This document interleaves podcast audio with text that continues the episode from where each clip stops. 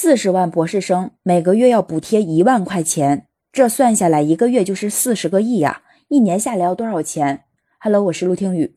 看到这个信息的时候，就在怀疑这是真的吗？为什么要给博士生补助呢？是因为他们赚的真的是太少了呢，还是说国家在某些研发项目上真的是很有钱？因为当下的经济情况，很多人连饭都吃不上了呀。这个消息一出来，立刻就登上了热搜，引发不少网民对博士生待遇的关注。说实话，我也是其中的一个。据了解是这样的，近日在第七届复旦首席经济学家论坛上，上海财经大学校长刘元春建议增加投入。他说，我国有四十万博士生像乞丐一样在做研究工作，每个月的收入仅三千多元。他说，使博士生每个月达到一万元，以实现培养顶级人才的目标。呃，看到这儿我才知道啊，原来是首席经济学家论坛上的专业人士说的。那乞丐一词，说实话，是不是有点夸张了呢？但据说博士生待遇低、生活压力大，一直是国内高教界不可忽视的一个问题。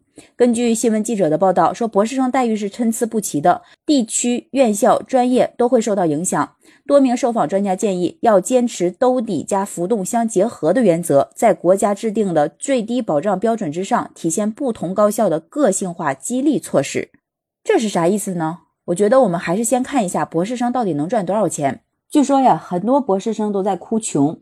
甚至有人说啊，北京每个月只有三千元，这个是咋回事呢？根据协和医院一个外科学博士介绍说呢，收入较多的学生每个月是能拿到五千元以上的，甚至近万元。但是大部分学生每个月只有三千元左右。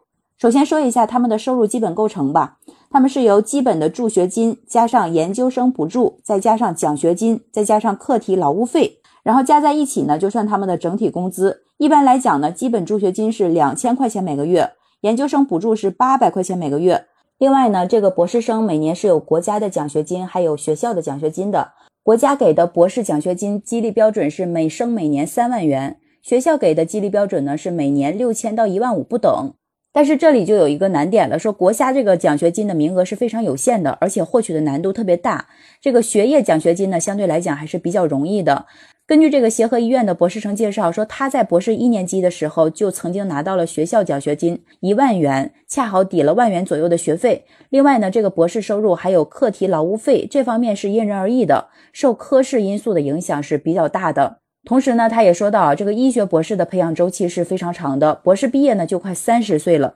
我们都知道，这个年纪，不管是在老家也好，或者在任何一个城市，三十而立嘛，上有老下有小，基本上是压力很大的。但是几千块钱的收入确实是难以面对生活，所以呢，他也是希望啊，能给同学们增加待遇，让同学能够安心学业。另外呢，还采访了一个清华大学的博士生，他说呢，他每个月的收入是四千六百一十元，他说他是没有奖学金的，每个月的补助是刚刚够花，攒不下什么钱。而且据他所说啊，说文科类博士能拿到四千元就已经不算少了。如此看来，这个博士生的工资确实是不算太高，毕竟人家花了那么多时间和精力去学习，也算是高精尖的人才啊，不能和普通大众相提并论嘛。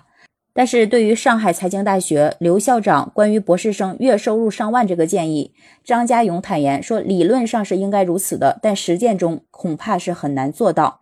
为什么呢？说我国博士生在读期间，除了帮助导师做课题之外，很少承担助教等教学工作。他们的身份呢，更接近于学生，而不是工作人员。这与国外是有很大区别的。其次呢，我国博士生补贴部分是来自导师的课题经费，国家财政经费补助只是其中的一部分。同时，在二十一世纪教育研究院院长熊丙奇看来，说呢，导致我国博士生待遇不高的原因，还是因为一些制度的问题。他说呢，在我国零四年开始啊，教育部就提出要建立以科学研究为主导的导师负责制。就是实行与科学研究紧密关联的导师资助制，要求导师拿出课题经费的一部分去支付给研究生，用于他们的学习和生活。但是在实际操作当中呢，就会存在一些问题，比如有的导师是没有课题项目的，或者课题经费不足，就很难资助博士生。比较普遍的情况是，理工科的博士生由于导师有资助，月收入有的达到五六千元，甚至更高。但是呢，像人文社会科学有的博士生，就是由于导师课题经费有限，在国家助学金之外，几乎是没有导师资助金的。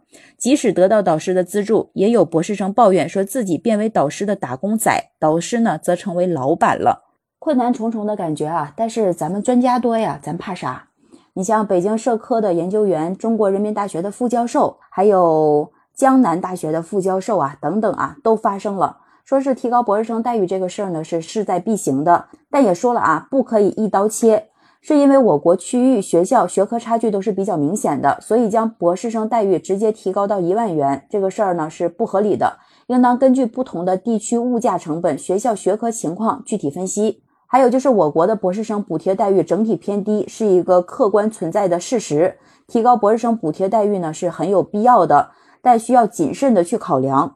同时呢，也有人提出啊，就是兜底加浮动相结合的原则。兜底体现的是国家制度的最低保障标准，浮动体现的是不同高校的个性化激励措施。比如说，可以适度的扩大奖学金、助学金体系的额度与覆盖范围，作为博士生收入的有效补充。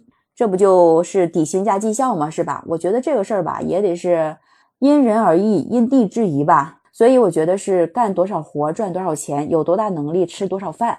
也认可高端人才可以拿到更高的待遇，但是说白了，每个人都不容易，凭能力吃饭呗。好了，就聊到这儿了。对这个事情你怎么看呢？喜欢我的节目就订阅陆听，期待你的转发和好评。我是陆听雨，拜拜。